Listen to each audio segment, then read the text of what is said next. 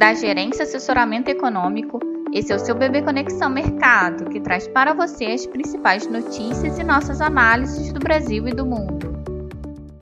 Bom dia, quarta-feira, dia 18 de maio de 2022. Eu sou Adriana Lima e vou apresentar um panorama sobre os principais mercados. No exterior, os mercados operam-se em direção única agora pela manhã, absorvendo ainda a fala de Powell ontem, em dia de agenda vazia. Ontem, o presidente do Fed, Powell, confirmou o discurso de grande preocupação com a inflação, mas ponderou que o mercado de trabalho continua robusto e deve permanecer dessa forma em meio ao ciclo do aperto monetário. Na Europa, o CPI de abril da zona do euro confirmou uma alta anual de 7,4%, assim como a sua prévia, mas ficou ligeiramente abaixo das estimativas de mercado, que esperava uma alta de 7,5%. No Reino Unido, o CPI também de abril saltou 9% na comparação anual, acelerando ante 7% registrado em março, na mesma base de comparação, mas ficou também ligeiramente abaixo das expectativas de mercado. Na comparação mensal, o índice avançou 2,5% em linha com as estimativas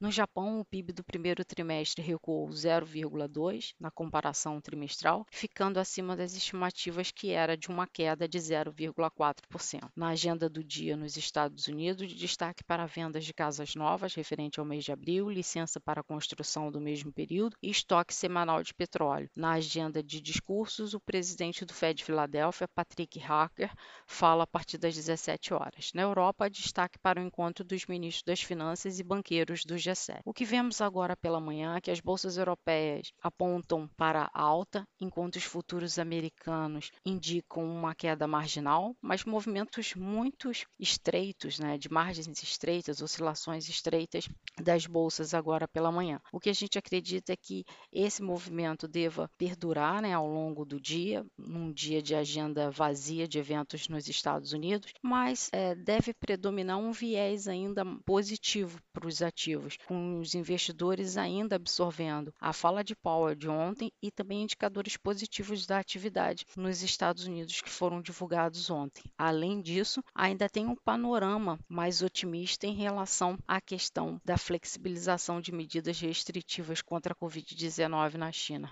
Tudo isso deve trazer um movimento de alta do dólar frente às moedas principais, de queda frente a algumas emergentes, alta das taxas dos treasuries, alta das bolsas bolsas e commodities, mas reafirmando movimentos muito marginais para o dia. E, esse, e essa tendência deve ter influência para os nossos ativos domésticos. Aqui no Brasil, além do cenário internacional, os investidores também acompanham as falas de dirigentes do Banco Central brasileiro, principalmente do presidente da instituição, Roberto Campos Neto, e do diretor de política monetária, Bruno Serra, além da decisão do Tribunal de Contas da União, que deve julgar hoje a questão da privatização privatização da Eletrobras. Com isso, a nossa expectativa para o dia é que o dólar siga o movimento de algumas moedas emergentes e se valorize, o real se valorize frente ao dólar, os juros mantenham um viés mais de queda para as suas taxas e o Ibovespa também em alta. Desejamos a todos um bom dia e bons negócios.